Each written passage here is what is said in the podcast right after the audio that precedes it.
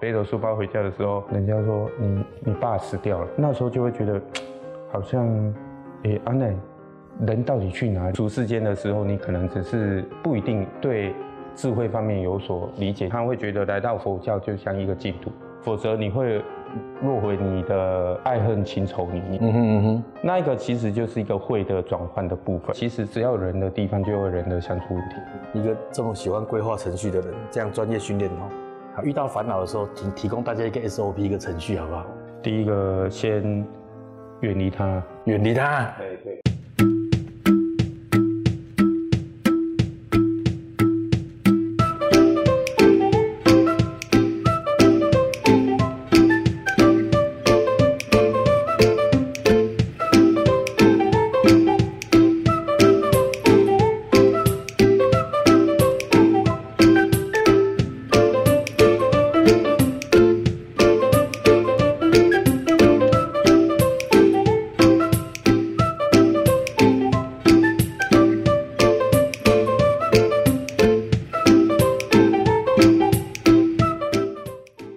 来参加我们遇见丛林的，实际上是我们的慧照法师哦。他出家前的工作非常特别哦，叫做工业工程师，是吗？啊，对。解释一下这是什么？工业工程师是有一个美名，也有一个俗名。啊，美名就是工厂规划师，也叫工厂精算师。比较俗名就是工厂的喜贵贵哈。你可以重讲没关系。你刚刚自动消音了，有一种 B 的感觉，对。好好，俗名就是这个，大家听得懂就听得懂。好，俗名就是，主要是他的工作内容也是在做工厂的一个产能的最佳化跟效率的最佳化。工作内容就做这件事，这个就包括了厂房的机台规划啦，然后大概需要多少人力啦，来完成这个产能啊。当然是设备越少。然后人力越少，可以完成的东西越多越好啊。有有跟你相处，觉得你很有这种风范。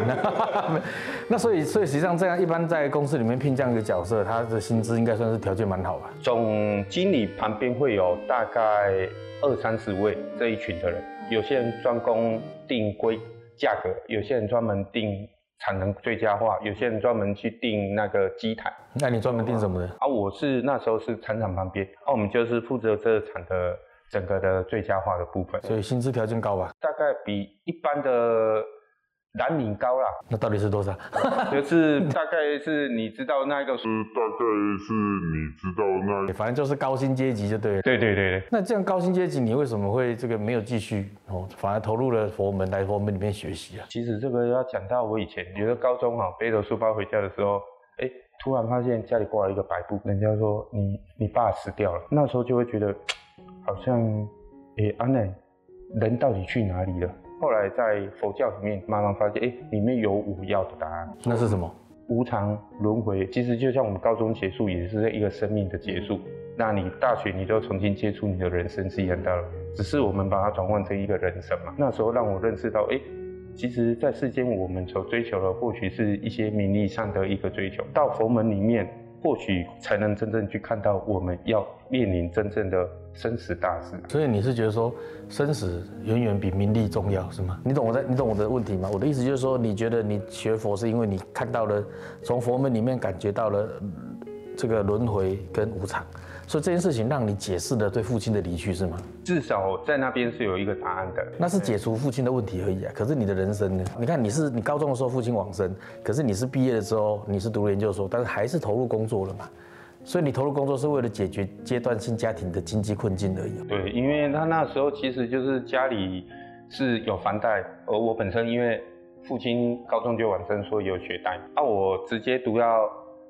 研究所，然后直接投入职场之后啊，加上在里面的薪资，那我就会开始去算，哎，这样的话我大概会多久？后来就出现了一些变数，我的姐姐跟我的妹妹，好，阿汤也先后来佛光山出家了。之后我为了安母亲的心，我说让她出去。后来我就自己转夜班，转夜班钱就直接翻倍。经过这样算了之后，整个我要来出家读佛学院的时候，其实我也留给我老婆大概一两一两百这样，对，让她。直接可以把那个房贷还完之后还可以用，所以其实这个会照法师也是很孝顺的。说实在，也是很会精算，就是说用时间换取金钱呐，缩短那个家里的负债这样。啊，其实还有一个原因啊，因为我在夜班的时候脑部也看不干嘛，哦，啊，看不干的功会加速我可以来读佛学院。是吗？你哦哦哦哦，了解了解。你看，果真是一个非常会算计的人生。对，但是我就想说，好，那假设说你的头脑、你的专业训练就是这样，对事事情你有你的看法嘛，对不对？你又精算，那你可不可以一个工程呃这个工业工程管理的角度，哦，来看待人生的计算流程安排？这个其实很重要，就是说你了解了之后，道理说你在社会上可以有很多的财富的累积，对不对？哦，你要弄夜班又干嘛？那你为什么投入佛门？就回到刚才讲的，一个轮回跟生死的问题。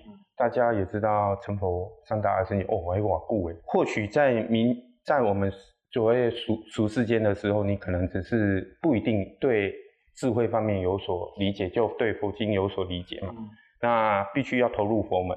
那佛门其实在这里面，你才能达到普费这方面的，就是修行，然后去做做这方面的精进。我们现在等于是在投资后面的。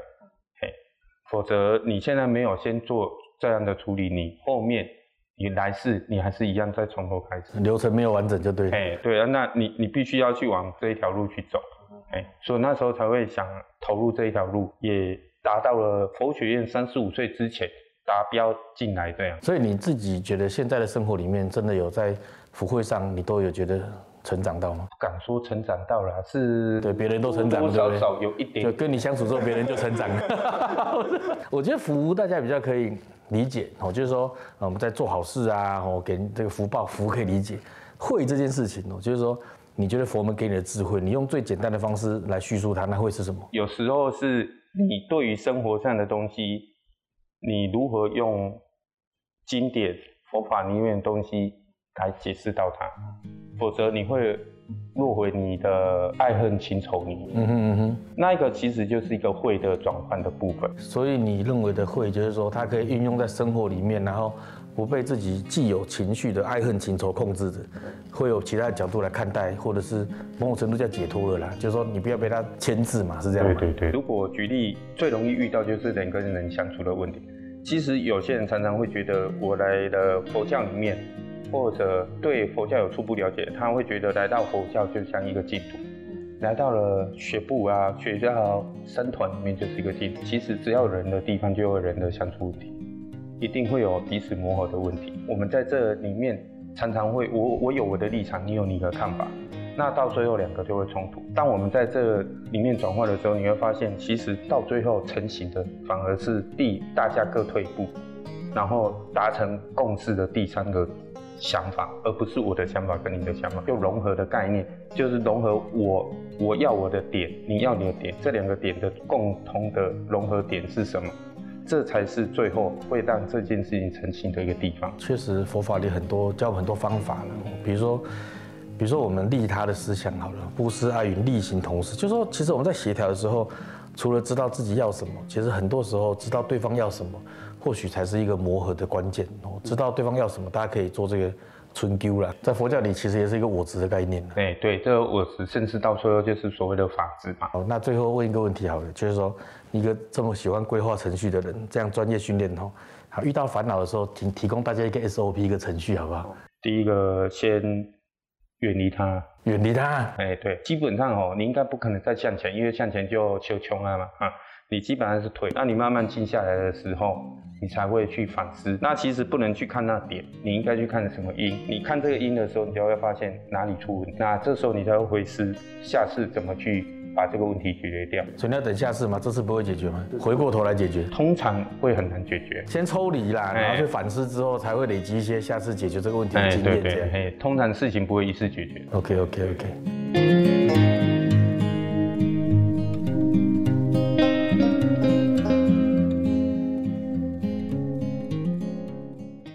到丛林，你想要遇见谁？